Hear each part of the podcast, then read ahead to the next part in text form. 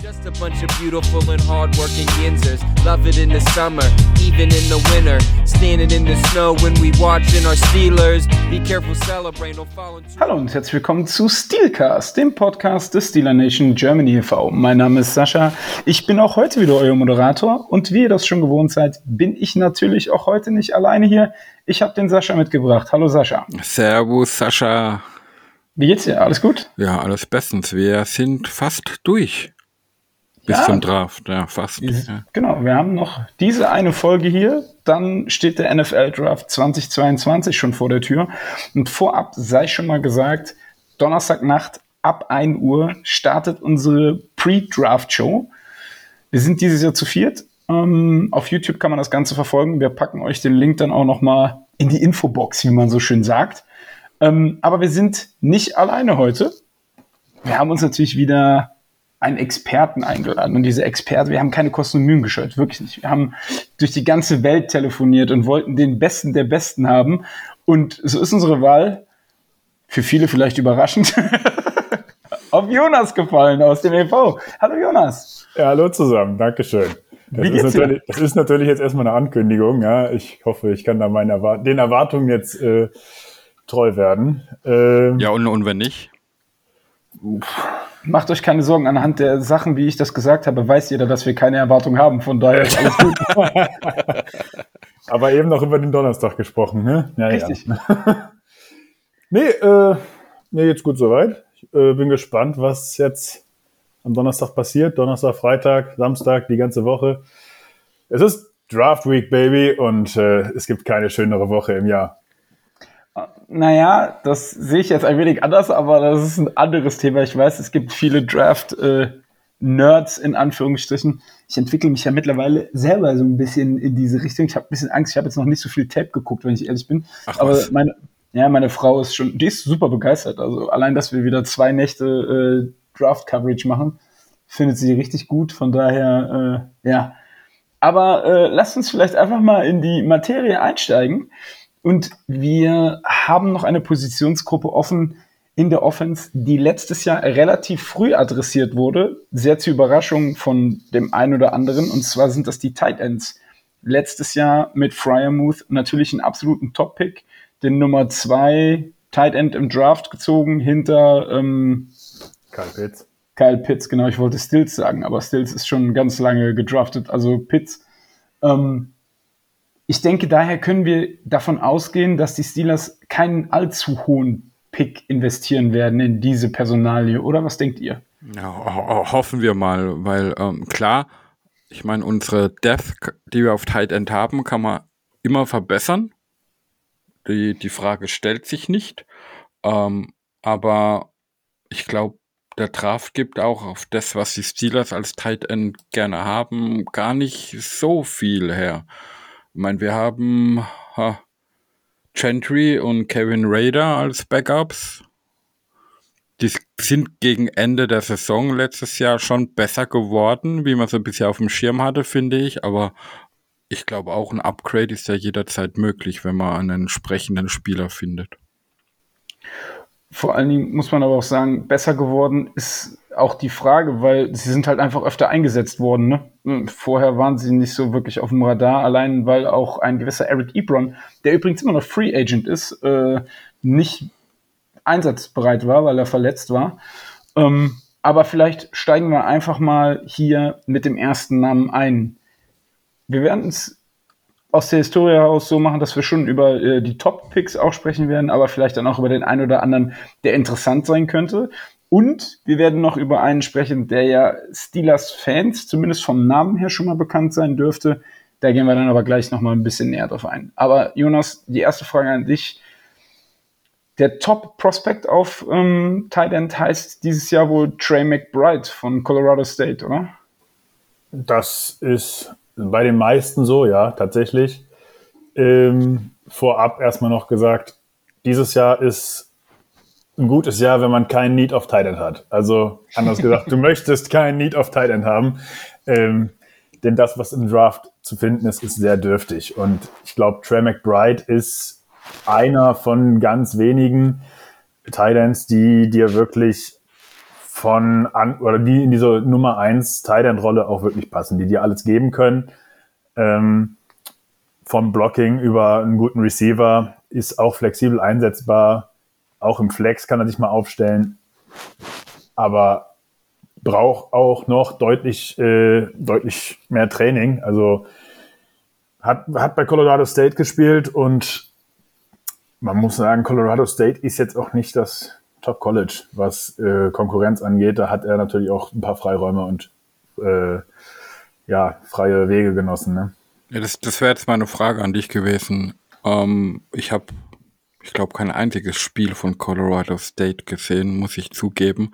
Aber wenn ich seine Statistiken von letzter Saison lese, da hat er 91 Catches in zwölf Spielen für über 1100 Yards. Das sind ja eher halt Receiver-Zahlen.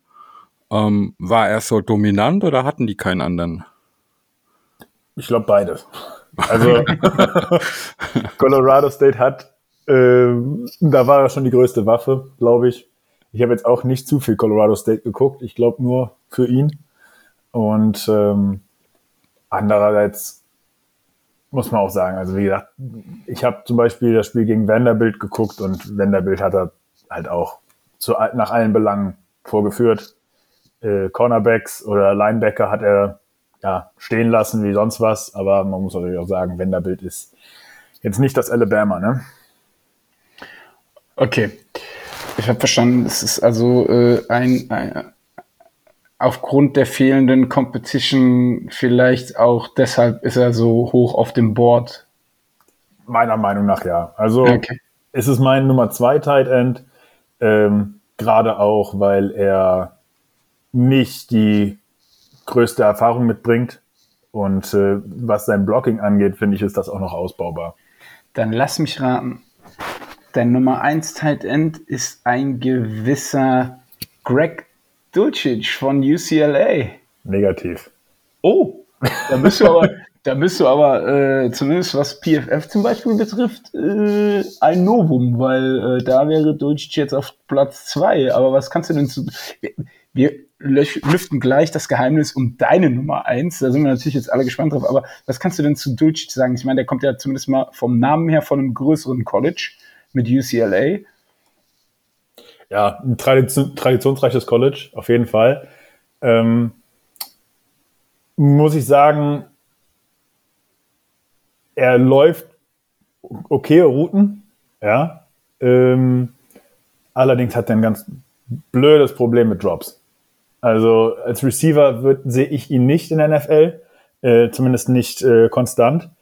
Und äh, dazu kommt halt leider, dass seine Blocks etwas zu zaghaft sind. Also er geht jetzt nicht 100% in den Kontakt rein, ähm, ja, zieht auch gern mal zurück und äh, lässt da vielleicht auch mal einen D-Liner oder einen Linebacker äh, eine Sekunde zu viel Platz.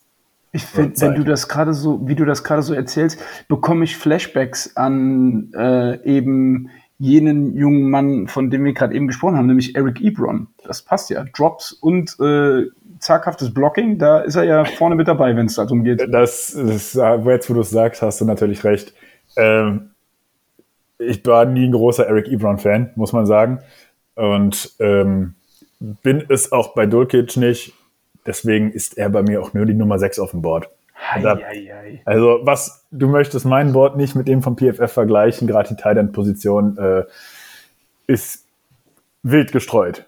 in der, kommt in der kompletten ja. äh, Expert, in der Expertenwelt, wo ich mich jetzt dreisterweise einfach mal dazu zähle. Ich, ich denke, ich denke, PFF hat ihn auch höher gerankt, weil er halt unter den verfügbaren Tight Ends einer der Athleten, sag ich mal, ist. Gehe ich mal davon aus. Ja, tatsächlich. Ähm, ich weiß jetzt gar nicht, wie er getestet hat beim Combine und beim äh, Pro Day. Dafür verfolge ich das tatsächlich zu wenig. Ähm, aber vom Tape her muss man sagen, da war, der war er schon äh, gut dabei, konnte auch im Flex, im Flex spielen, also äh, im Grunde als Slot Receiver, wenn man so möchte. Und ähm, ja, hat er schon mit seiner Athletik auch bewiesen. Okay, dann ähm, gehen wir mal zur Nummer drei und zwar Jelani Woods von Virginia. Ist der denn deine Nummer eins oder ist der noch weiter unten? Der ist noch weiter unten. Ah, Ähm, okay. Den habe ich auch nur an Tag 3. Und ähm, ich traue mich, glaube ich, gar nicht, dann meine Nummer hier zu sagen. Ähm, hat mir nicht gefallen. Virginia Tape habe ich nicht nur eins gehuckt dieses Jahr und es, er ist mir tatsächlich, wenn dann, negativ aufgefallen. Ähm, ja, auch ein paar Drops, äh, beziehungsweise auch noch ein roh, rohes Spiel generell. Ähm, er hat die, an, er hat die äh, wirklichen Trades dafür, noch weiter aufzusteigen, aber er hat noch einen sehr weiten Weg vor sich. Also Ceiling ist tatsächlich relativ hoch, kann man sagen, aber da muss man auf jeden Fall noch viel Training reinstecken. Okay, bevor ich jetzt weiter einen Namen in die Runde werfe, löse es doch bitte mal auf. Wer ist denn deine Nummer 1 auf deinem Board? Meine Nummer eins ist Jeremy Ruckert von Ohio State. Okay. Und ähm, ich weiß, da bin ich höher als viele. Und das ist auch der einzige Teil dann tatsächlich, den ich in Runde 2 sehe. Alle anderen sind für mich Runde 3 beziehungsweise auch eher Tag 3. Ähm, zu Ruckert fand ich besonders spannend. Er ist ein sehr guter Allrounder. Er blockt solide. Äh, er ist aber auch ein sehr guter Receiver. Er wurde halt nur nicht dementsprechend eingesetzt bei Ohio State. Er wurde wenig verwendet. Klar, äh, Ohio State gerade im letzten Jahr hatten die äh, im Right Receiver Corp super viel, äh, super viele Waffen mit Chris Olave, Garrett Wilson ähm, und ein Name, der mir gerade entfällt.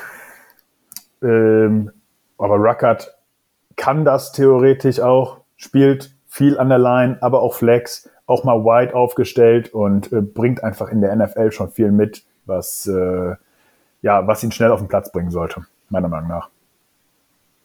Cool, also den, den Namen und den Spieler war mir unter den Titans auch bekannt und es war für mich auch ein bisschen, ja, es ist der Art von Tight End, die die Steelers gebrauchen könnten von seinem Spielstil her. Und ich habe einfach befürchtet, dass er Runde 4, 5 nicht mehr da sein wird und ich glaube nicht, dass die Steelers vorher, oder ich hoffe nicht, dass die Steelers vorher einen Tight End ziehen. Also Ich sehe ich seh tatsächlich auch keinen Tight End vor Tag 2, wenn überhaupt, äh, dass wir an Tag 3 nochmal einen mitnehmen, wenn einer vielleicht das Board runterfällt, vom Tag 2 in den dritten Tag vielleicht rein. Mm, aber ich glaube, dass wir da auch erstmal mit Gentry und äh, Kevin Rader solider aufgestellt sind. Okay. Okay, dann kommen wir, um das Thema Tight End vielleicht nicht ganz so weit ausufern zu lassen, weil ich bin da vollkommen bei euch. Ich glaube jetzt auch nicht wirklich, dass, ähm, dass wir da sehr früh was investieren werden, weil dafür sind die Needs auf anderen Positionen einfach zu hoch. Aber kommen wir zu einem Namen, der natürlich irgendwo bei den Steelers fällt, weil er der Bruder eines ähm, Defensive End ist, der bei den Steelers relativ erfolgreich ist. Und zwar ähm, von Cameron Hayward, Connor Hayward. Der wird als Tight End gelistet. Ich hatte immer im Kopf, der hat Running Back gespielt am College oder war das falsch? Äh, ja, Connor Hayward ist nur sechs Fuß groß. Das heißt, da wird es als Tight End in der NFL schwierig und auch bei Michigan State hat er tatsächlich weniger an der Line gespielt, äh, sondern mehr als Fullback. Und äh, das ist auch die Position, wo ich ihn in der NFL sehe. Ja. Und mit, mit, mit sechs Fuß machst du ihn noch ein bisschen größer, wie er offiziell gelistet ist, ja. Ja, sechs Fuß ist äh, das Maß aus von ESPN aus der Saison. Okay. Also die messen ja beim Combine nochmal nach und je nachdem, mit welchem Fuß du morgens aufgestanden bist, bist du dann nochmal größer oder kleiner. Gut, aber ähm, machen wir uns nichts vor. Ein Fullback, da leistet man sich ja schon mit ähm, dem dritten Ward-Bruder, beziehungsweise dem zweiten im Steelers-Team, einen relativ teuren, weil er aber natürlich auch gar keine Frage ein, ein guter Special-Teamer ist. Ähm, ich kann mir jetzt nicht vorstellen, dass wir einen Fullback äh, in Erwägung ziehen, oder? Ja, also so glaube ich, glaube ich auch nicht. Und ich denke auch, dass der Name im Steelers-Universum nur rumgeistert aufgrund seines großen Bruders und weil er ja auch äh, vor dem Combine ziemlich Werbung für ihn gemacht hat und NFL Network aufgetreten ist und, und so. Aber so, so wie ich das sehe, hat Connor Hayward schon ganz, ganz viel Glück, wenn er überhaupt gedraftet wird. Wenn er nicht gedraftet wird und kommt als ungedrafteter Free, Agent, Free Agent zu den Steelers, wäre es immer noch eine geile Geschichte und wäre, glaube ich, äh, eher so ein Szenario, wo ich mir vorstellen könnte. Das, da kann ich mich direkt anschließen. Also, ich habe ihn zwar am Tag drei gelistet, ähm, allerdings könnte ich mir auch sehr gut vorstellen, wenn er nicht gedraftet wird, aufgrund vor allem dieser aussterbenden Spezies Fullback. Ähm, das ist ja erst zuletzt bekannt geworden bei einem gewissen Jacob Johnson, warum er entlassen wurde, nämlich weil sein altes Team ohne Fullback plant. Und ähm, ja, da planst du dann erst recht nicht mit zwei Fullbacks, aber ich glaube, fürs Trainingslager sollte er doch äh, ja der richtige Spieler sein für uns, der halt auch auf äh, vielleicht auf Thailand mal mitspielen kann, mit trainieren kann, äh, auf, auf eine Route gehen kann aus dem Backfield vielleicht, je nachdem, äh, was Matt Cannon davor hat. Ich könnte mir tatsächlich vorstellen, dass es auch ein Practice Squad Spieler ist. Also ne, äh, muss man einfach mal abwarten. Aber ja, der Name wird, glaube ich, bei Steelers-Fans natürlich äh, höher gehandelt, einfach weil der familiäre Bezug äh, da, ähm, da ist. Gut, aber da wir uns einig waren, dass Tight Ends jetzt nicht so unser Fokus sein wird, ähm, kommen wir vielleicht mal zu einer Positionsgruppe, wo ich jetzt zuletzt tatsächlich immer wieder mal höre, dass wir in Runde eins eventuell, wenn der ein oder andere Spieler an unsere Position fällt, zuschlagen könnten. Ich persönlich aber eigentlich nicht daran glaube. Ich bin gespannt, wie ihr das gleich seht. Aber das sind äh, die Defensive Line Spieler. Also Defensive Tackle ähm, zum Beispiel. Und da schmeiße ich einfach mal den ersten Namen in die Runde, der so meiner Meinung nach, das, was ich jetzt bis jetzt immer so gelesen habe, immer der Top-Prospect auf der Position war. Und das war äh, von Georgia, äh, von den Georgia Bulldogs, Devonte White, Jonas. Ja, Devonte White, äh, einer von zwei Interior D-Linern, die Georgia dieses Jahr herausbringt. Generell Georgia Defense, Front Seven, super gestackt. Äh, also wenn wir jetzt gleich noch über andere Positionen sprechen, da werden vielleicht auch nochmal ein paar Namen fallen.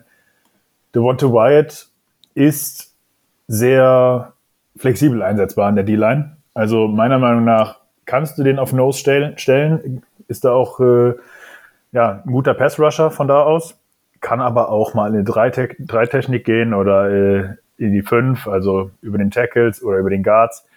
Da ist er flexibel einsetzbar, hat sehr schnelle und aktive Füße, also arbeitet da auch dann viel gegen die, äh, gegen die Blocker und ähm, ja, zeigt mit seinen Händen den ein oder anderen Pass-Rush-Move tatsächlich auch. Also wir reden da über Spin-Moves, äh, Swim-Moves, Rip-Moves.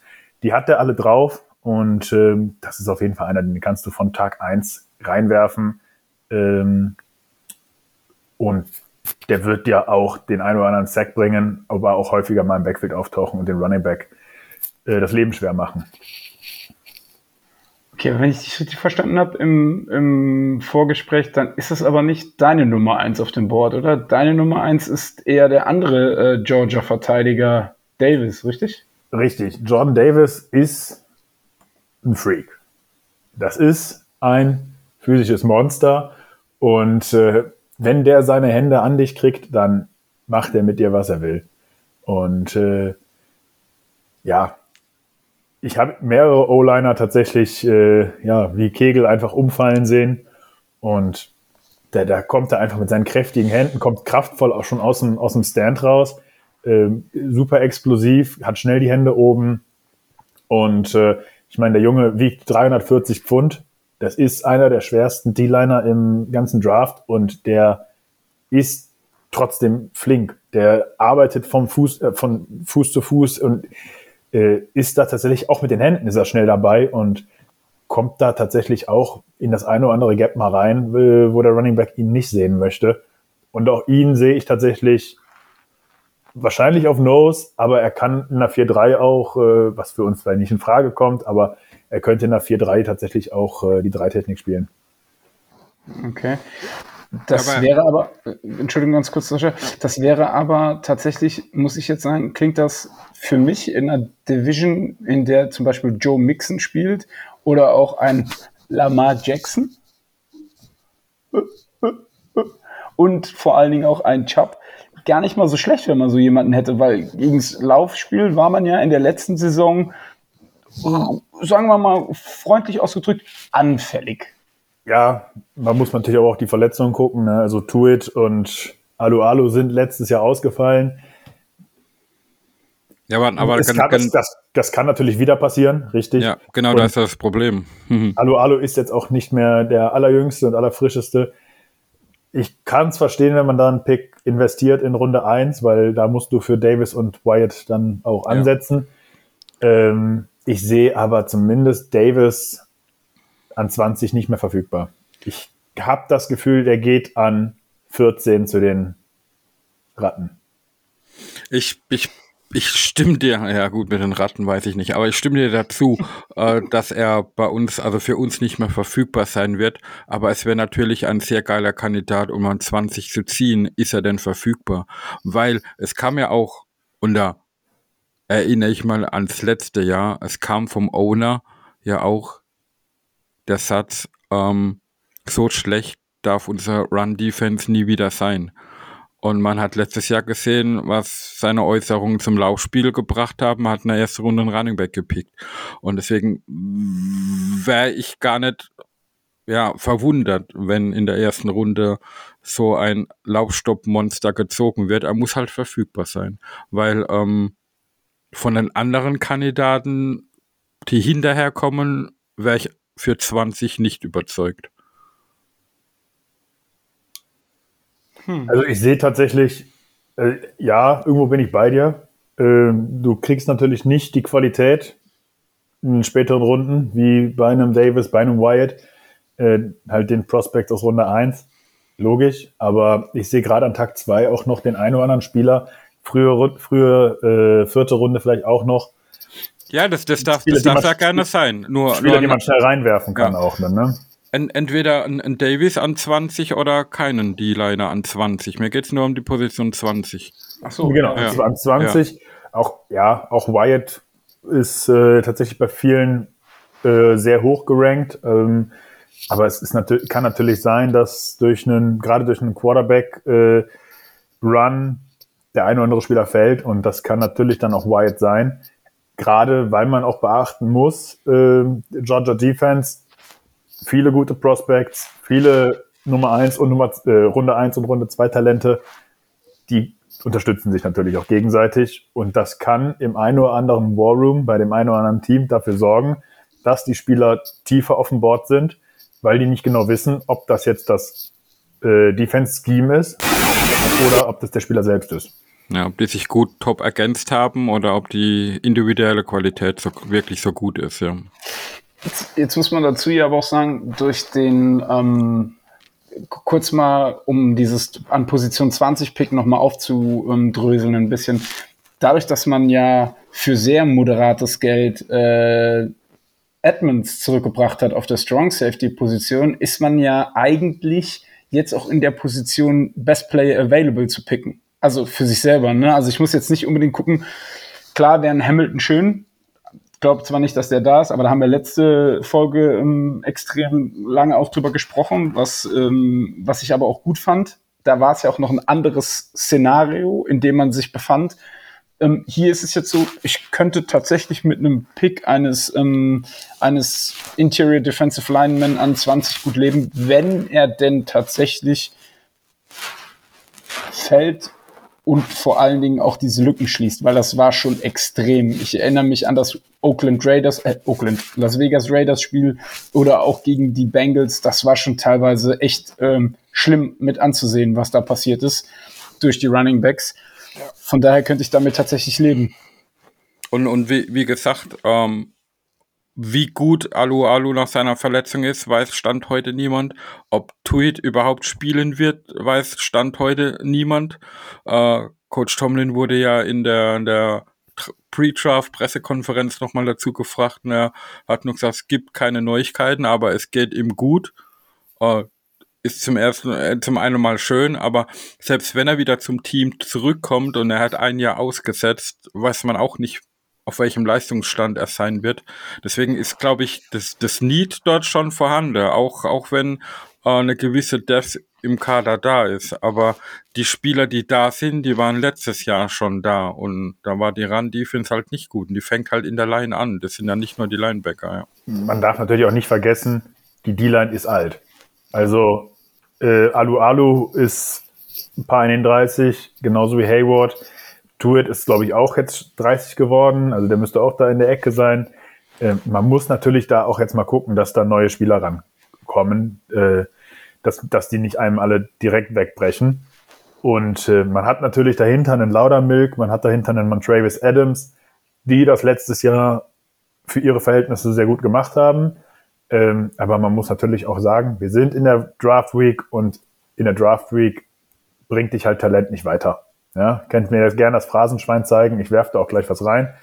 Ähm, aber Talent bringt dich halt hier jetzt nicht weiter und in der, gerade, in der, gerade im Draft muss man gucken, dass man halt auch äh, am ersten Tag, zweiten Tag auch Lücken, Lücken füllt, die man eventuell in der Zukunft hat. Ja, De definitiv. Ähm, da zitiere ich auch gern mal noch unseren noch GM, der da auch gesagt hat, die ersten drei Runden, da müssen Spieler ins Team kommen, die ähm, zumindest irgendwann eine Starting-Rolle im Team haben. Vielleicht nicht sofort im ersten Jahr, aber sie müssen sich dahin entwickeln können.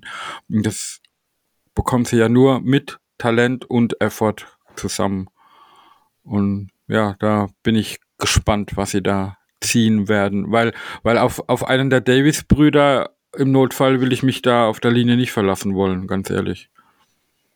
Nee, muss nicht sein. Aber lass uns mal jemanden angucken, der ähm, zumindest mal bei PFF ähm, noch in der ersten Runde gerankt ist quasi. Aber Jonas hat ja gerade eben schon gesagt, äh, bei ihm ist das wahrscheinlich nicht so. Es ist aber Travis Jones. Und hier ist mir aufgefallen, der ist sechs Fuß fünf groß und 330 Pfund schwer. Also so von, vom Gewicht her ähm, fast so das Kaliber ähm, Davis, aber der ist halt auch ähm, deutlich größer. Deutlich größer. Ja. Ne? Also der ist halt so ein bisschen die schlankere Version, wahrscheinlich auf die Körpergröße gesehen. Ähm, wie ist denn deine Einschätzung äh, dazu, Jonas? Also tatsächlich sehe ich die hier beide relativ gleich groß, gleich schwer, in einem, also in einem ähnlichen Rahmen. Und äh, ich war heute noch im Tape von Travis Jones tatsächlich drin, weil er vorher bei mir noch tiefer war und ich von ihm gar nicht überzeugt war. Inzwischen habe ich ihn äh, weiter hochgesetzt. Es ist aber auch nur mein Defensive Tackle 11. Den habe ich in der dritten Runde. Denn was ich bei ihm sehe, ist ein Nose Tackle Only. Ganz ja.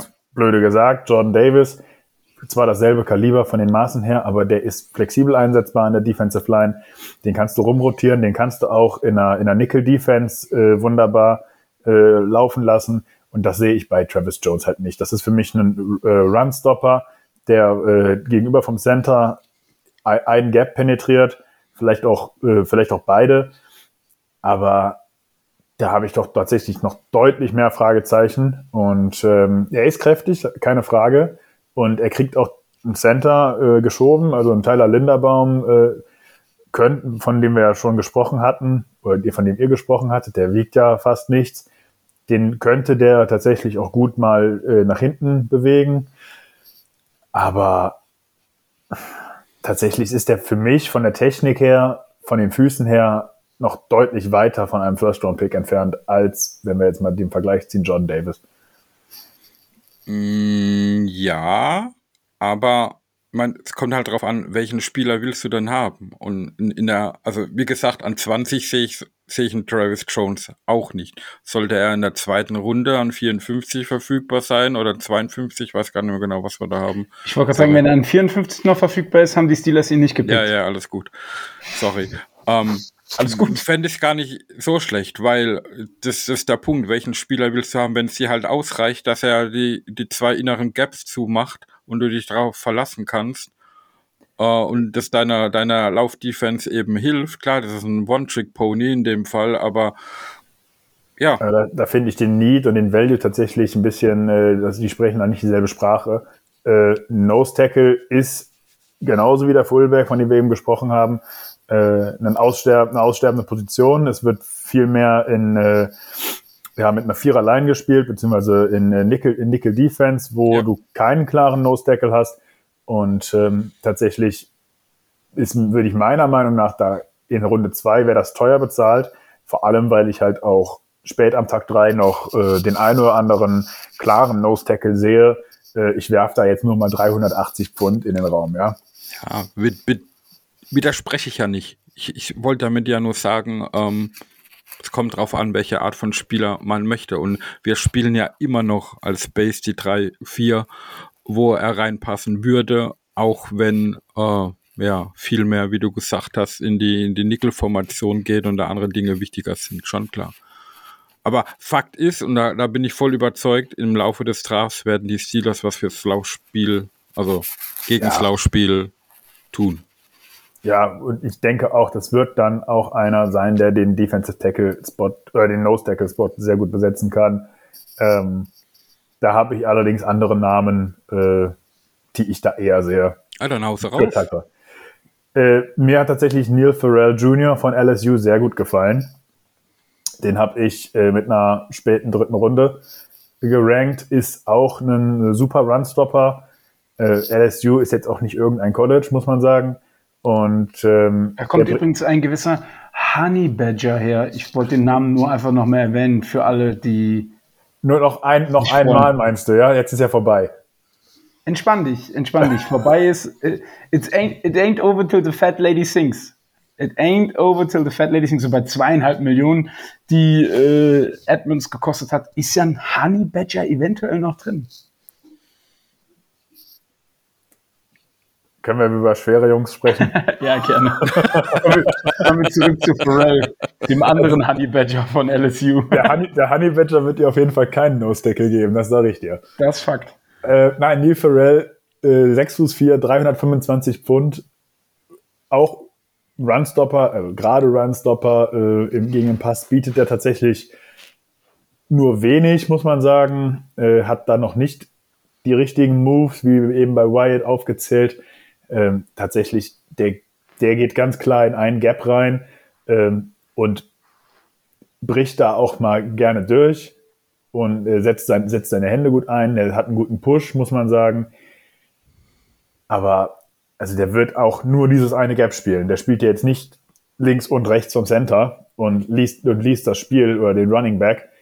Ähm, aber der ist auf jeden Fall mit dem richtigen, äh, mit dem richtigen Drive dabei. Also den Running Back zum Beispiel hat von Running Back von Auburn hat er 65 Yard tief das Spielfeld runter äh, verfolgt, hat den Tackle noch gesetzt. Das siehst du auch nicht von jedem De Defensive Liner, gerade bei der Gewichtsklasse. Wenn du nicht Hayward heißt, ja. Korrekt. Hast du, hast du vor allem Tape, das würde mich jetzt mal interessieren bei diesem Neil Farrell Jr., hast du Tape vor allem von 21 geguckt oder auch älteres Tape? Ich habe bei den allermeisten Spielern, also ich glaube 95% der Tapes, die ich geguckt habe, sind aus 21. Okay, weil er scheint ja ein, ein mega Jahr 21 gehabt zu haben, aber vorher nicht so auf dem Schirm gewesen zu sein. Und da stellt sich halt immer die Frage, ist er da erst angekommen? Ich meine, er war jetzt auch Senior und war sein letztes Jahr oder ist einfach der Groschen gefallen, wie es bei manchen Spielern manchmal so ist. Das ist halt auch immer, das ist wie, wie nie, nicht ganz so extrem, finde ich, wie bei den Profis mit, mit diesem Contract Year. Aber ein, ein bisschen geht's ja in die Richtung schon. Und es kann ja viele Gründe haben. Es muss ja nichts Schlechtes sein. Aber sowas, ja, bin ich immer vorsichtig mit und wedel ein bisschen mit der, nicht der roten, aber der orangenen Fahne. Ja, äh, ich kann jetzt tatsächlich aus dem Stegreif nicht beantworten, wer äh, 2020 noch in der D-Line der äh, Tigers gespielt hat. Ähm, aber man muss natürlich auch sagen, gerade bei diesen großen Colleges, da ist äh, im Grunde ja jährlich äh, Zuwachs. Man muss Ja. sich jähr- jährlich neu beweisen und äh, nur weil du im letzten Jahr gespielt hast oder halt nicht gespielt hast, bedeutet das nicht, dass zwangsläufig du im nächsten Jahr das genauso tun wirst. Ich glaube, ich versuche das hier gerade nochmal rauszufinden on the fly, ähm, wer da letztes Jahr in der D-Line gespielt hat. Aber ähm, ich glaube einfach, dass er jetzt erst am Zug war. Und ich glaube aber auch, dass er sich da auch erstmal hinentwickeln musste. Okay. Okay, dann kommen wir mal zu noch einem Late-Round-Pick, äh, von dem wir gerade eben im Vorgespräch gesprochen haben. Und das ist äh, Matthew Butler von Tennessee. Jonas. Genau, Matthew Butler, Tennessee. Einer der leichteren, unter den 300 Pfund. Äh, ich habe ihn bei 295 aufgeschrieben. Ist tatsächlich ähm, deutlich mehr Pass-Rusher als alle bisher aufgezählten, vielleicht mit Wyatt zusammen natürlich. Ist sehr explosiv, kommt gut aus dem Stand raus, äh, ist flexibel einsetzbar, auch wieder ein 0-3-5-Technik, ne? also zwischen Center, Guard, Tackle, da ist für ihn, ist für ihn kein Unterschied. Ähm,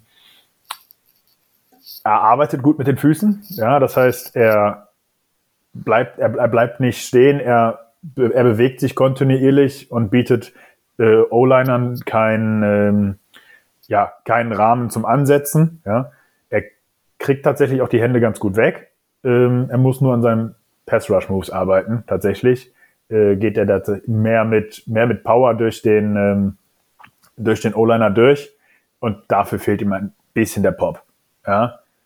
Also, er ist tatsächlich ein bisschen zaghaft, meiner Meinung nach, könnte trotz seiner, trotz der 295 Pfund da deutlich mehr reinscheppern und äh, dann auch mal im Backfield auftauchen. Ich glaube tatsächlich, dass dieser Junge viel Upside bietet und äh, dass man in zwei, spätestens in zwei Jahren äh, auch mehr von ihm hören wird, dass er sich da irgendwo zum soliden Starter in der NFL durchgesetzt hat. Ich habe ihn in Runde zwei. Ich weiß, PFF hat ihn deutlich tiefer. Würdest ja. du mit, wenn, wenn man schaut, was wir aktuell auf dem Roster haben, würdest du ihn mit einem Laudermilk vergleichen wollen? Ähm, ich weiß nicht, ob das beiden äh, irgendwie gerecht wird. Ähm, ich finde tatsächlich, Laudermilk ist tatsächlich ein deutlich besserer Runstopper und äh, kommt deutlich besser durch die Gaps oder in die Gaps rein, schließt die Gaps besser und äh, Butler ist für mich eher ein besserer Pass-Rusher. Okay, dann lasst uns mal noch einen Namen äh, beleuchten und dann soll es das auch gewesen sein mit D-Linern.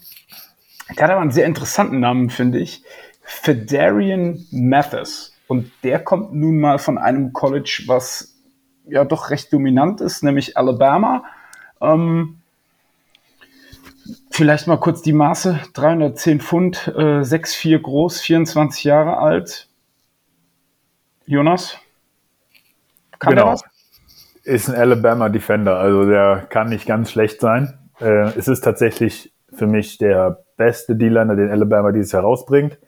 Äh, es gibt noch mit LaBrian Ray und DJ Dale zwei, die werden aber, wenn überhaupt, in der siebten Runde erst vom Board gehen, meiner Meinung nach. Mathis sehe ich am, ja, früh am Tag drei, Runde vier habe ich ihn gerankt und äh, ist für mich aber keiner, der, den du jetzt in eine, in eine Nulltechnik, also auf Nose Tackle stellst. Der ist für uns, kommt, würde der wahrscheinlich eher als Defensive End in Frage kommen, beziehungsweise in einer 4-3 Defense kann der äh, einen guten Defensive Tackle spielen. Ähm, ist tatsächlich sehr gut als Runstopper, kommt also auch da gut in die Gaps rein, schließt die Gaps, bietet tatsächlich schon sehr viel, bringt sehr viel mit bei Alabama, äh, bei den Crimson Tide.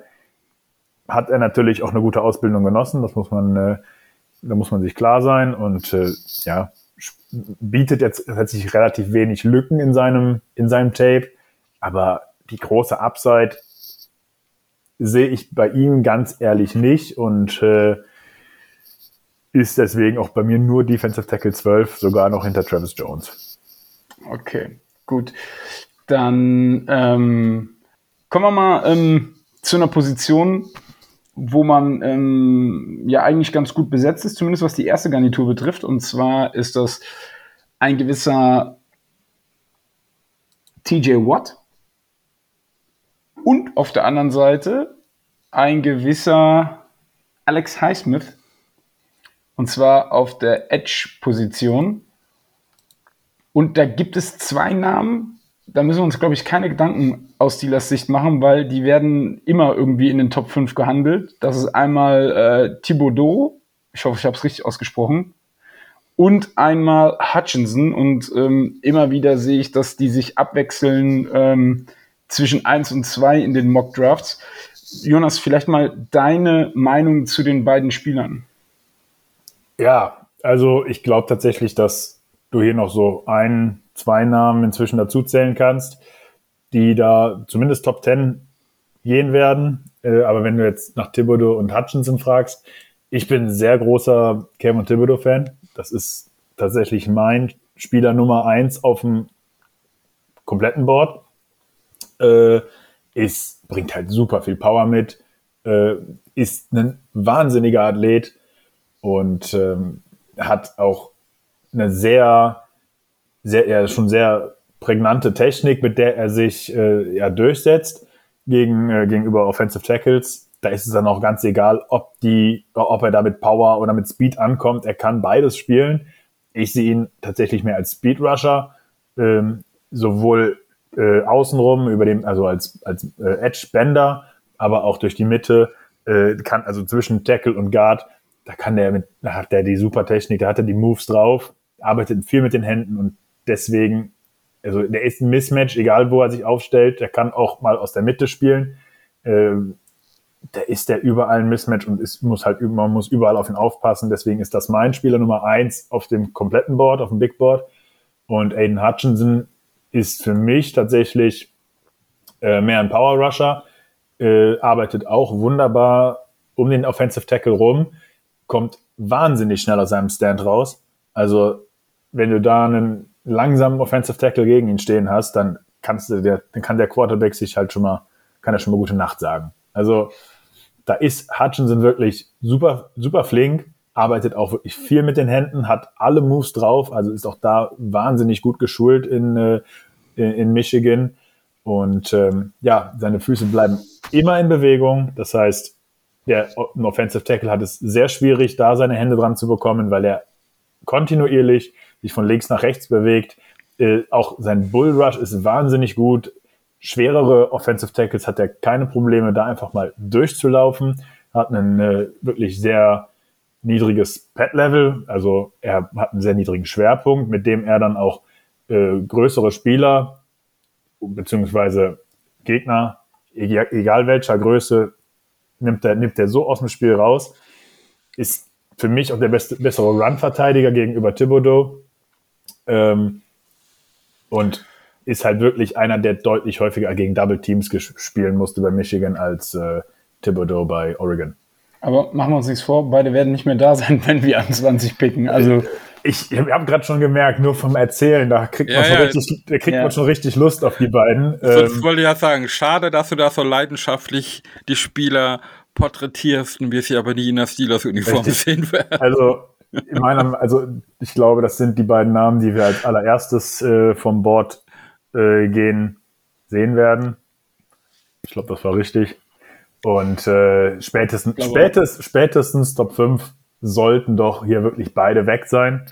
Wenn da nicht dann tatsächlich schon der dritte Edge Defender auch mal wieder einer von Georgia geht, Trevor Walker äh, ist tatsächlich ein Hype, den ich nicht verstehe. Ähm, aber aktuell kommt der in der NFL sehr gut an. Äh, ist in den, in den Wettbüchern ist er tatsächlich, wird er auch schon mit als Nummer 1 Pick gehandelt. Und äh, ja, tatsächlich ja. Ich verstehe es auch nicht. Also bei mir ist der mehr so in den Top 15, 20, ja. Ähm, 275 Pfund, wie gesagt, mal wieder ein D-Liner von, ähm, von den Georgia Bulldogs. Und äh, der ist für mich aber halt zu sehr an eine Position ähm, ja, gebunden, nämlich den 4-3 Defensive End. Deswegen kommt der meiner Meinung nach bei uns nicht in Frage. Wenn überhaupt als 3-4 Defensive End, aber dann verschwendet man dort auch einiges an Talent.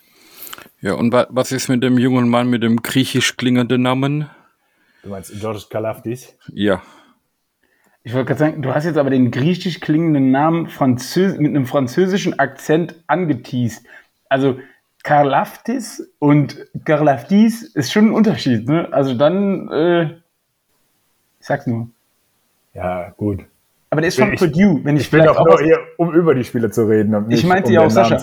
Ich meinte ja auch Sascha und nicht dich. ich wollte schon sagen. nein, nein. Aber ich, um vielleicht ganz kurz, damit ich auch meinen Senf dazugeben kann und zeigen kann, dass ich ein bisschen aufgepasst habe, Purdue ist das College, von dem er kommt. Ja. nicht schlecht. Also, Und, und wer, wer, wer kommt auch von Purdue? Ja. Na, ja, du sagst es uns jetzt. Wir Ja. wollten jetzt hier nicht die Pointe verderben. achso, ja, mein, mein Alltime-Liebling, das ist doch auch klar. Ach so, ja, stimmt, genau. Ähm, dein Alltime-Liebling und zwar ist das ähm, John Harbour, richtig? Ich hätte jetzt fast ein F-Wort gesagt, Entschuldigung. Nein, ich weiß natürlich, wen du meinst. Ich Ja. weiß doch, wen du meinst. Aber braucht man, braucht man nicht drüber reden. Er ist ja, wird er nicht mehr gedraftet, er ist ja jetzt Head Coach zukünftig. Ich war gerade erst bei Devin Bush, aber der kommt aus Michigan, von daher. Ja, mach's nicht, mach's, mach's nicht besser. Okay, Okay, wollt, kommen wir zurück zu Kalafdis. Wir haben Ich, wir ich überlege mir das nochmal mit Donnerstag, ganz ehrlich, ich überlege mir das nochmal. wir, finden, wir finden bestimmt guten Ersatz. Hat er nicht gesagt. Also, man muss ja sagen, Entschuldigung ganz kurz, wenn wir hier an der Stelle abschweifen, aber das erfordert einen gewissen Mut. Einen gewissen Mut. Jemand, der seit 52 Folgen hier den Steelcast macht, einfach mal zu sagen, finden schon guten Ersatz. Also bei mich kannst du das ja sagen, aber bei Sascha, der ist ja mittlerweile eine Institution. Das will, ich gar nicht sagen, aber ja, mach den Stream ruhig mal am Donnerstag, wenn ich nicht da bin. Bin ich gespannt, wie das funktioniert. Okay, ich, mach, ich mach's beim nächsten Mal im Dublin, dann mache ich's wieder gut, ja? Ja, danke. Das erste Guinness geht dann auf mich. Ich erinnere dich dran. Aber auch Kilkenny ist ein gutes Bier hier, um keine Schleichwerbung zu betreiben. Ja, ich, ich, mach, ich nehme auch einen, einen Können wir einen Kalafdis nehmen? Können wir einen Kalafdis nehmen? das, wenn, wenn du jetzt zum Thema zurückkommen möchtest, Bitte, super. können, wir- können wir wahrscheinlich nicht. Ähm, Könnte, könnte aber auch fast so ein Grillkäse sein, ein, Kalif, Kal- ein guter Ich Kalafdis. versuche mir wirklich gerade, Entschuldigung bitte, ich versuche hier gerade wirklich eine Sendung auf die Beine zu stellen, die ansatzweise, die ansatzweise äh, gut wird. Und dann kommt er mit einem griechischen Grillkäse um die Ecke. Also es wird also langsam Heidewitzka, Herr Kapitän. Also äh, können, warte kurz, wir fangen vielleicht, wir werden das nicht rausschneiden, aber wir fangen nochmal von vorne an, weil auch Jonas sich gerade äh, ein bisschen beömmelt und sich extra auf leise gestellt hat, weil Kalaftis Grillkäse hat ihn gerade ein bisschen aus dem Leben gezwitschert. Ähm, wir fangen nochmal von vorne an. Und zwar, lieber Jonas, du hast ja schon von äh, Hutchinson und Thibodeau gesprochen, sowie Trevin Walker. Aber von Purdue, dem College, kommt ein gewisser George Kalaftis äh, in diesen Draft. Ähm, kannst du uns was zu Kalaftis sagen? Also erstmal zu Kalafdis kann man sagen, er hat griechische Wurzeln. Ja? Also, das, dass, dass, dass du das auch nochmal verstanden hast. Ja. Und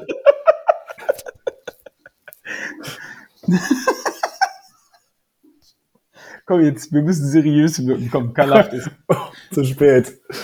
Okay, Kalafdis ist für mich, jetzt kommt der, jetzt kommt der nächste Hot Take, Pass Rusher Nummer zwei auf dem Board. Das, den habe ich über Aiden Hutchinson, weil er mir derart gut gefallen hat. Aber Äh. ähm, an, auf, aufgrund von, sag ich mal, Talent und Skills oder aufgrund von Effort? Äh, tatsächlich mehr Effort. Also Hutchinson ist der weitere Spieler, der bringt schon mehr mit in die NFL. Aber ich sehe bei Kalafdis tatsächlich sehr hohe Upside, ähm, muss aber halt auch noch deutlich mehr dafür tun, um die zu erreichen. Ja, also den, klar, den kannst du am ersten Tag reinpacken, aber ich glaube, dass Hutchinson schon vom ersten Tag an einen Unterschied machen wird. Und das sehe ich beim, beim Griechen nicht. Und ähm, ich sehe aber super viele äh, Ansätze, Technik, wunderbar. Also wenn ich hier in meine Aufzeichnungen gucke, der erste Punkt, und der ist sogar in Caps geschrieben, Deadly Spin Move, also der hat mir richtig gut gefallen. Hat sich da um jeden äh, Offensive Tackle da, der nur ansatzweise falsch stand, hat er sich da einfach rumgedreht. Das ist sein Go-To-Move und ähm, bringt aber trotzdem genauso die Power mit, um wie Hutchinson auch mal durch den Tackle durchzulaufen. Frage. Du, ja, Frage. Wenn du sagst Deadly Spin Move, kann er in beide Richtungen spinnen? ja, Sehr gut. Das Weitermachen. Ist kein Problem. Äh, aber er kann auch genauso wie Hutchinson durch den Gegner durchgehen, also als Bullrusher. Äh, man muss aber auch sagen, bei Purdue ist äh, auch da die Konkurrenz natürlich nicht so groß wie bei Michigan, bei den Wolverines. Ähm, ja, ist super schnell auf den Füßen unterwegs, also ist da tatsächlich, kommt da tatsächlich auch Thibodeau auch irgendwo relativ nah.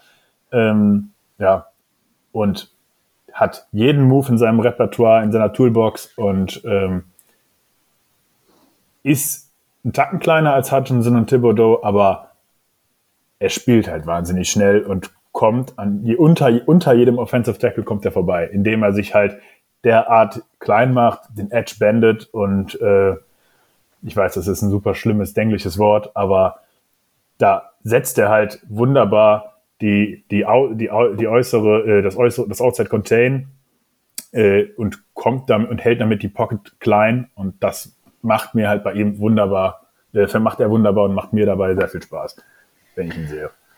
Und vielleicht kurz ein Mysterium nochmal aufzulösen. Ähm, natürlich der Lieblingsspieler, von dem Sascha gerade eben gesprochen hat, vom College Purdue, ist natürlich Rod Woodson.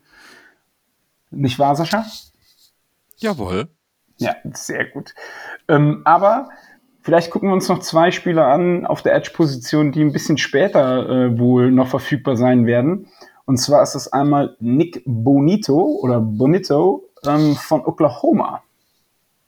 Ja, auch ein Spieler, der mir wahnsinnig viel Spaß gemacht hat, ähm, den ich mir während der Saison tatsächlich auf die falsche Position geschrieben habe, nämlich als äh, ich habe ein Spiel von, von den Oklahoma Sooners geguckt und da hat er relativ viel Off-Ball-Linebacker gespielt, weswegen er bei mir nämlich auch bei den Linebackern gelandet ist. Und erst in seinem Tape ist mir tatsächlich dann aufgefallen, er spielt sehr viel Edge und äh, passt damit halt wunderbar auch in eine 3-4-Defense, wo der Edge Rusher auch mal in Coverage droppt. Und äh, ja, wir erinnern uns da so an die eine oder andere Szene bestimmt. Ich sag nur Keenan Allen, wo man, glaube ich, auch einen fähigen Linebacker dann mal dahinstellen möchte.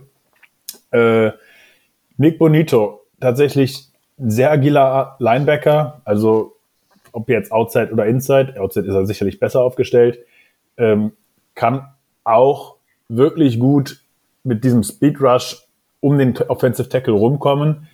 Ähm, sehr, sehr, ein sehr guter Athlet, der allerdings noch ein bisschen mehr an seiner Technik fallen muss. Also seine Füße sind zwar flink, aber nicht immer richtig gesetzt. Das heißt, er hat ein paar Wasted Steps. Ähm, meistens gewinnt er halt dadurch, dass er der bessere Athlet ist.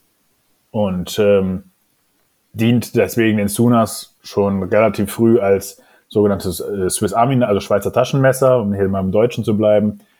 Und ja, kann Coverage, er kann Pass Rush, er kann auch einen guten Run Defender, ist ein guter Blitzer.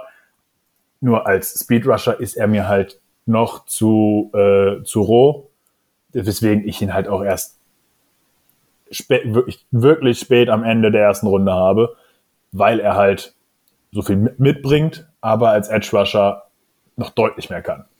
Also als Edge Rusher ist sein Floor tatsächlich oder sein Ceiling noch lange nicht erreicht. Aber er ist halt auch noch gerade bei den wirklich auf einem wirklich niedrigen Level. Da kann er noch viel erreichen. Okay, und dann kommen wir vielleicht zum letzten Spieler, den wir auf Edge nochmal beleuchten möchten. Und ähm, der kommt vom Lieblingscollege von Sascha. Nein, Quatsch. Ein Michigan-Produkt. und zwar David Ojabo. Ja, meiner Meinung nach der interessanteste Edge Rusher in dieser Klasse. Und es wird sehr interessant zu sehen, wann dieser Spieler wirklich vom Bord geht. Ähm, hat auf der anderen Seite gestanden wie Hutchinson, also standen viel zusammen auf dem Feld. Und er war lange, lange Zeit als ganz klarer First-Round-Pick äh, gehandelt worden, der Mitte der ersten Runde gehen soll. Und ähm, ja, hat sich jetzt leider beim, beim Pro Day der äh, Wolverines hat er sich die Achillessehne gerissen. Und ähm, ich, viele werden das Video gesehen haben. Äh, wie er da aus dem Drill rauskam, das war wirklich sehr fies anzusehen und seitdem ist sein Draftstock im Grunde frei, im, frei, im freien Fall. Also deswegen könnte ich mir auch vorstellen, dass er bis zum Ende der zweiten Runde auf seinen Namen warten muss, was seinem Spielstil aber auch nicht gerecht wird. Ja, also das ist ein noch sehr roher Defensive äh, End beziehungsweise Edge Rusher. Der ist erst in der Highschool, äh, zum Ende seiner Highschool-Zeit ist er zum Football gekommen und hat auch bei Michigan tatsächlich sehr wenig gespielt. Der ist erst im, in seinem letzten Jahr zum Starter geworden oder ähm, in seinem, in seinem äh, vorletzten Jahr vielleicht. Da müsste ich jetzt gerade noch mal äh, reingucken. Aber der hat noch nicht so viele Snaps gespielt im Football. Und trotzdem ist der schon so weit, dass er als Erstrundenpick gehandelt wird. Und äh, ist einfach ein super, wahnsinnig, also wirklich wahnsinnig guter Athlet, der immer mit, der seine Speed immer zum Vorteil nutzt. Und ähm, seine Füße bewegen sich wirklich klasse. Ich bin, also das klingt jetzt vielleicht falsch, aber ich bin Fan von seinen Füßen. das klingt auf so vielen Ebenen falsch. Also, aber wir, zum Glück wissen wir, dass es so um Football geht. Draft Talk only, ja. Und äh, er arbeitet da mit sehr schnellen Füßen. Seine Hände kommen da meistens nicht hinterher. Nicht besser. ja, also seine, mir gefallen seine Füße. Er arbeitet mit sehr schnellen Füßen. Ja, super. Okay, das klingt echt. Herzlich willkommen zu äh, Lanotte, dem Night Talk. Äh, nein, okay, lassen wir das. Ich erspare mir jetzt hier jeglichen Kommentar, ja? Bitte. bitte. nein, Trevor Walker ist ein guter Edge Rusher, der allerdings. Also es ist äh, ziemlich lustig, dass wir über Trevor Walker jetzt sprechen. Entschuldigung, Entschuldigung. David, David Ojabo, sorry. Ähm, nein, David Ojabo ist tatsächlich ein sehr guter Edge Rusher, der aber noch sehr roh von seiner Anlage ist. Äh, ist tatsächlich auch bei Michigan meistens nur für die Passing Downs draufgekommen.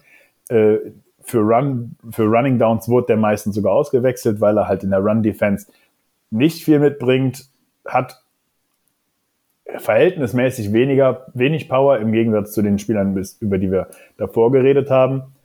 Ähm, hat aber auch eine Upside, die wirklich im Grunde durch die Decke geht. Wenn er sich von seiner Verletzung jetzt erholt, dann kann der zu dem, dann hat der für mich die Möglichkeit, irgendwann zum besten Edge Rusher der Klasse zu, äh, zu gehören. Also der beste Edge Rusher der Klasse zu sein, auch wenn die da oben so gut besetzt ist mit Thibodeau und Hutchinson und auch Galaftis. Ja, mit, mit gerissener Achillessehne ist halt immer so ein Thema. Ähm, mein, mein, mein Ding jetzt ist mit dieser Edge-Position, aufgrund wie wir aufgestellt sind, wenn ich wirklich einer der Top 3, 4 durchrutschen würde auf 20 äh, und die anderen Team-Needs sehe, dann will ich halt, glaube ich, an 20 nicht wirklich dann einen Edge-Rusher sehen. In der zweiten Runde ah, haben wir vielleicht auch andere Needs. Deswegen weiß ich gar nicht, so, ein Ochabo wird mir natürlich auch sehr, sehr gut ins Team passen. Wie gesagt, wenn er voll gesund wird wieder. Aber ich glaube eher, dass wir da eher auch später zuschlagen werden. Ja, da muss man, da muss man sagen, da ist die Klasse sowohl in der Spitze sehr gut besetzt, aber auch die Tiefe ist sehr breit aufgestellt. Ähm, ich gucke jetzt einfach mal gerade durch bis zu für die, also bis zum Ende von Tag zwei habe ich 15 Spieler. Ähm, das ist, das ist schon wirklich, das ist schon wirklich eine herausragende Nummer. Da findest du wirklich auch in der dritten Runde, vierten Runde, fünfte Runde, da findet man auch sehr gute Backups. Und das ist ja das, was die Steelers brauchen. Also ja, gerade Highsmith hat in, im letzten Jahr dann auch äh, gezeigt, dass er eine gute Nummer zwei sein kann. Und äh, ich glaube, was wir brauchen, ist jemand, der mal draufkommen kann, wenn einer von den beiden eine, eine Pause braucht. Und das ist halt das, was wir im letzten Jahr nach dem Trade von Melvin Ingram ja. nicht, nicht mehr hatten. Genau. Also da, dazu war weder Charlton noch Tuska in der, in äh, in der Lage. Und ich glaube auch, dass Tuska, auch wenn er noch da ist, dass da er nicht hinkommen wird. Deswegen glaube ich, dass wenn wir früh am dritten Tag äh, in Spieler wie einen Tyreek Smith aus Ohio, also Ohio State, oder äh, einen J. Sanders von Cincinnati investieren, dass wir da dann auch, glaube ich, ganz gut aufgestellt sind. Ja. Das, äh, ich glaube glaub auch, unsere zwei Starter sind natürlich gesetzt, aber die brauchen natürlich auch eine entsprechende Rotation, ohne dass halt der Level of Play nicht zu sehr fällt. Ähm, was wir bei dieser Klasse jetzt, weil wir ja vorher ja auch immer ein bisschen drüber reden, wie es im Team aussieht. Wir haben ja da auch einen neuen Spieler, auf den ich gespannt bin, mit dem Jenna Avery, der eigentlich auch ein Edge Path Rusher ist, nur in seiner Karriere bisher selten so eingesetzt wurde. Und bin ich auch mal gespannt, wie sich der bei uns entwickelt. Und deswegen glaube ich auch, dass wir jetzt in, in, in der Team Death, die wir haben, Runde 4, 5 dann vielleicht frühestens einen Edge-Spieler sehen im Draft, ja. Aber wie, wie Jonas sagt, äh, selbst dort gibt es immer noch Spieler, die auf jeden Fall ein sehr guter NFL-Backup sein können. Kommen wir mal zu einer ähm, Position, wo man sich ja in der Free Agency auch ähm, zumindest auf der Starter-Position verbessert hat. Miles Jack hat man geholt für zwei Jahre und man hat ja Devin Bush für den man damals hochgetradet ist. Man hat die 50 Option zwar nicht gezogen, weil dafür war äh, das letzte Jahr ja eher ein Down Year nach seiner Verletzung. Aber jetzt im Contract Year hofft man natürlich auch, dass der wieder seinen Durchbruch ähm, hinlegt oder schafft, je nachdem, wie man es jetzt sagen will. Und die Rede ist natürlich von den Linebackern. Kommen wir hier, Jonas, auch vielleicht mal zu den zwei Top Prospects in dieser ähm, Draft Class. Das ist zum einen Devin Lloyd von Utah und zum anderen Nakobe Dean von Georgia. Schon wieder Georgia. Tatsächlich ja. Also das Dean ist nicht der einzige Linebacker von Georgia. Also ähm, meine Top 2 Linebacker kommen beide von Georgia. Ähm, aber wir wollen jetzt erstmal über Devin Lloyd sprechen. Utah ist tatsächlich meiner Meinung der Linebacker, der am flexibelsten einzusetzen ist. Der ist sowohl als Blitzer gegen den Lauf, aber auch in Coverage wirklich solide und ähm, ja, hat sehr gutes Speed, ist wirklich sehr schnell auf dem Feld unterwegs und äh, kann so auch das komplette Feld abdecken, also Sideline to Sideline, wie man ja äh, häufig sagt, und hat, bringt dabei halt ein Spielverständnis mit, was wirklich dann in der Klasse nochmal, äh, ja, nochmal seinesgleichen sucht. Äh, klar, na, Kobe Dean ist da ähnlich gut aufgestellt, aber also beide Spieler spielen mit einem, spielen wirklich super intelligent und äh, sehen, erkennen schnell das Play, äh, was der Running Back vorhat oder äh, äh, die Passing Lanes des Quarterbacks, die sie dann unterbinden. Äh, und da ist Devin Lloyd in Coverage auch einfach wirklich wirklich sehr athletisch unterwegs, kann mit Tight Ends mitgehen, aber auch in Zone Coverage. Das einzige Problem, was ich dabei habe, ist, er hat es mir zu wenig gezeigt. Also er hat meiner Meinung nach zu wenig Erfahrung in Coverage. Und äh, die Ansätze, die er da gezeigt hat, die waren wirklich, also die lassen einen wirklich hoffen. Und äh, wenn wir jetzt über Nakobe Dean sprechen, äh, das ist ein etwas leichterer Linebacker, lediglich 225 Pfund. Ähm, also nicht wie früher diese Oldschool Linebacker, die äh, Hardnose äh, auf die Line gegangen sind, sondern auch der ist wirklich sehr gut in Coverage und äh, spielt mit sehr viel Übersicht, ist vielleicht nicht ganz so schnell und athletisch wie Devin Lloyd, äh, kommt aber trotzdem über das ganze Feld, kann überall die Tackle setzen, ist ein sehr sicher, ein sehr sicherer Tackler und ähm, ja, hat die Georgia Bulldogs auch maßgeblich zu ihrem äh, College-Titel geführt, äh, ist für mich das Herz dieser Bulldogs-Defense. Und wir haben jetzt schon mehr über mehrere Namen gesprochen.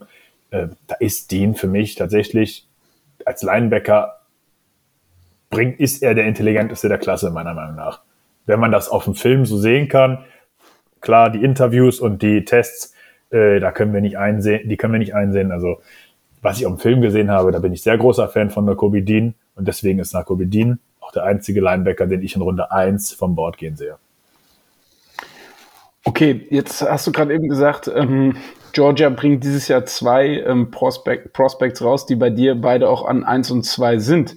Und ähm, die Rede ist da von Quay Walker, ähm, der für mich ähm, eigentlich das Gardemaß mitbringt zum Corner, ach, zum Corner, zum Cover äh, für Tight Ends. Vielleicht kannst du dazu auch mal was sagen, weil der ist 6'4 groß. Ähm, kann der das? Hat er das gezeigt? Oder, ähm? Das ist seine große Stärke. Also okay. er ist ähnlich groß wie Lloyd, ähnlich schwer tatsächlich, er nochmal ein bisschen obendrauf. Ähm, und Coverage ist für ihn sein Zuhause. Der wird dir jetzt gegen den Lauf vielleicht nicht ganz so viel zeigen wie Devin Lloyd, aber gerade in der modernen NFL brauchst du natürlich auch gute Linebacker in Coverage, gerade in Zone Coverage underneath.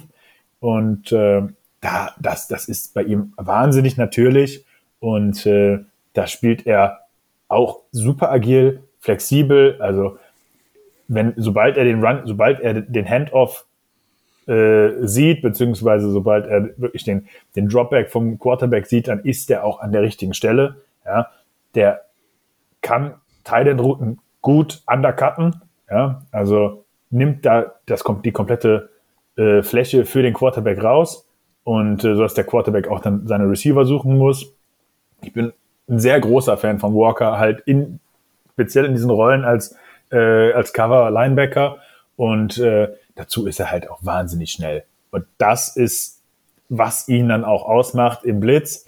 Ähm, er kann von äh, Georgia Bulldogs klassisch 4-3 Defense.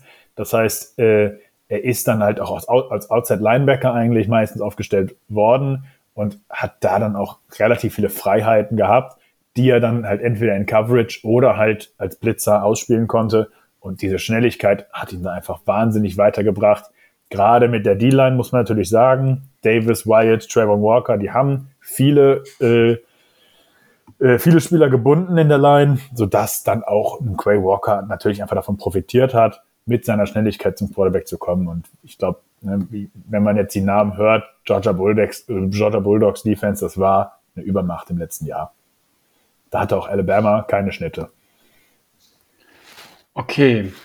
Kommen wir vielleicht mal zum Spieler, den, ähm, der von der Größe her das Ganze matcht, was du gerade von Walker gesagt hast, der aber bei den Experten, glaube ich, nicht ganz so hoch gerankt ist. Und ich bin gespannt, wo du ihn hast. Und das ist Darian Beavers von den Cincinnati Bearcats.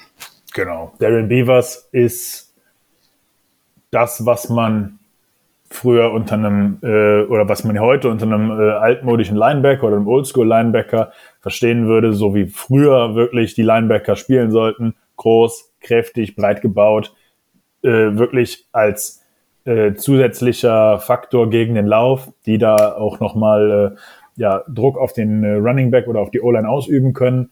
Und ähm, das, das ist wirklich seine Sache. Gegen den Lauf arbeiten, Coverage ist tatsächlich etwa sehr inkonstant. Ähm, für mich wirkte er meistens eigentlich sehr verloren, gerade in Man-Coverage. Ähm, hat er sein, also hat er den Spiel, hat er seinen Spieler aus den äh, Augen verloren. Das ist natürlich wirklich der Worst Case. In Zone Coverage verliert er dann auch gerne mal den Ball aus den Augen. Ähm, ist jetzt nicht ideal, aber solange du natürlich deine Zone hältst, ist das schon passiert da jetzt erstmal nicht weit, nichts weiter, aber das ist nicht der Linebacker, den du jetzt droppen hab, äh, äh, im Dropback haben möchtest. Ja? Das heißt, er hat das Spiel gerne vor sich, arbeitet gern gegen die Defensive Line, blitzt auch gerne und äh, ja, ist dazu halt nochmal ein sicherer Tackler.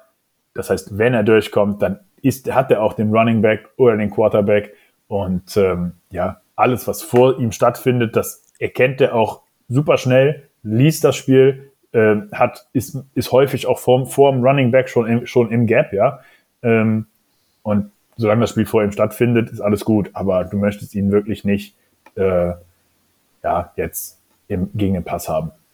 Deswegen, das ist dann, das ist halt seine Achillesferse und deswegen fällt er auch, ähm, ja, weil er so inkomplett ist, ähm, fällt er für mich auch bis zum Ende der dritten Runde, wenn nicht sogar an Tag 4. Äh, in Runde, in Runde 4 an Tag 3. Ist der dann vom, vom Spielertyp, wenn ich mit dem, was wir bei den Steelers schon haben, vergleichen will, so mit, mit Spillane vergleichbar von der Spielart? Am, am ehesten, ja. Okay. Also äh, wir haben ja mit Bush, wir haben mit Jack, haben wir zwei Spieler, die wirklich auch äh, solide in Coverage sind, wenn nicht sogar sehr gut. Und ähm, ja, Spillane, ich glaube, da ist setzt Beavers nochmal einen oben drauf. Okay. Okay. Jetzt eine abschließende Frage zum Thema Linebacker. Jonas, hast du noch einen, über den du gerne sprechen möchtest? Vielleicht auch eher so in den späteren Runden? Ja, ich glaube, da muss man einen Namen nennen. Ähm, Gerade deshalb, weil sich, äh, weil schon bekannt geworden ist, dass die Steelers sich mit ihm zusammengesetzt haben. Ich meine, beim Pro Day war es ähm, Josh Ross, wieder mal einer von Michigan. Da äh, ist tatsächlich ein Spieler für, wirkt für die wirklich letzten Runden. Äh, also da reden wir jetzt von Runde 5 bis Runde 7, bis zum Ende des Drafts tatsächlich. Ähm, und ich finde, den sollten wir jetzt hier nochmal nennen. Ähm, bringt viel Athletik mit ins Spiel ähm, und sehr viel Aggressivität. Meistens ist es da allerdings äh, bisschen over the top, bisschen too much und äh, beißt sehr häufig auf Play Action er beißt auch auf Quarterback Options, das heißt, der nimmt sich im Grunde in den Spielzügen selber aus dem, äh, aus dem Spiel raus, ähm, bringt da dann natürlich auch nicht genug Spielverständnis mit, um äh, vielleicht mal einen Schritt zu warten. Äh, was, was passiert da jetzt? Ne? Also wenn in, auf Play Action der Linebacker schon deutlich zu weit vorne steht, dann ist der für den Pass, äh, für die Coverage raus. Und klar, bei Quarterback Options, wenn er auf den falschen geht, dann hat er sich selber komplett rausgenommen. Äh, seine Coverage ist an sich okay, ähm, ist natürlich auch verbessert, ist auf jeden Fall verbesserungswürdig und ähm, ist von meiner Warte aus ein Special Teamer only. Also gerade im Kickoff-Team sehe ich den äh, das Feld hoch und runter fliegen. Ähm, bei Michigan hat er sogar teilweise vereinzelte Snaps auf äh, Safety gespielt, zumindest in in einer Position in der Defense, die sich nach Safety, die nach Safety aussah. Ähm, ist jetzt nicht seine Rolle, die er in der NFL eingehen wird, aber ähm, er ist da tatsächlich sehr athletisch, vielleicht vergleichbar mit einem Marcus Allen, den wir auch schon auf dem Roster haben. Okay, gut. Dann vielen Dank für deine Zusammenfassung erstmal, was die Linebacker-Position betrifft. Und ich glaube, ich verrate nicht zu viel, wenn ich sage, wir werden uns ja Donnerstagnacht auch wiedersehen, denn du gehörst ähm, mit Tobi zusammen, den ihr aus der Jubiläumsfolge kennt, zu dem vierköpfigen Panel, möchte ich es jetzt mal nennen, das die Draft Nacht 1 und alle Voraussicht nach auch Draft Night 2 auf YouTube im Livestream so ein bisschen covern wird und ähm, euch da draußen das Ganze auch nochmal ähm, ein bisschen näher bringt. Ich glaube, es wird eine ganz coole Sache. Wir haben uns ein bisschen was überlegt. Ähm, wir haben vor allen Dingen auch eine Besonderheit, ähm, die ihr dann relativ schnell auch feststellen werdet. Ähm, da muss ich auch wirklich sagen, großer Dank nochmal an Sascha, der sich da sehr reinkniet, äh, was das Thema Streaming, was das Thema ähm, Frame etc. betrifft. Ähm, ich glaube, da machst du im Moment echt einen super Job. Danke dafür. Und ich hoffe natürlich, dass ihr äh, zahlreich einschaltet. Also letztes Jahr waren wir schon ordentlich, muss man wirklich sagen, ordentliche Userzahl um die Zeit. Aber äh, ich hoffe, dass wir da dieses Jahr noch ein bisschen was draufpacken können, oder Sascha? Ja, das hoffe ich natürlich auch. Und es macht natürlich Spaß, eine größere Runde zu haben und ähm, bei YouTube kann auch jeder dann mit agieren durch Kommentare, durch einen Chat, der ja beim Stream online sein wird. Das sehen wir dann zu jeder Zeit ja auch alles. So, ihr könnt, wenn ihr wollt, äh, könnt ihr da ja auch selbst mit teilnehmen und mit beeinflussen, über was wir alles reden. Von daher wird bestimmt Spaß machen. Ich freue mich auf jeden Fall drauf.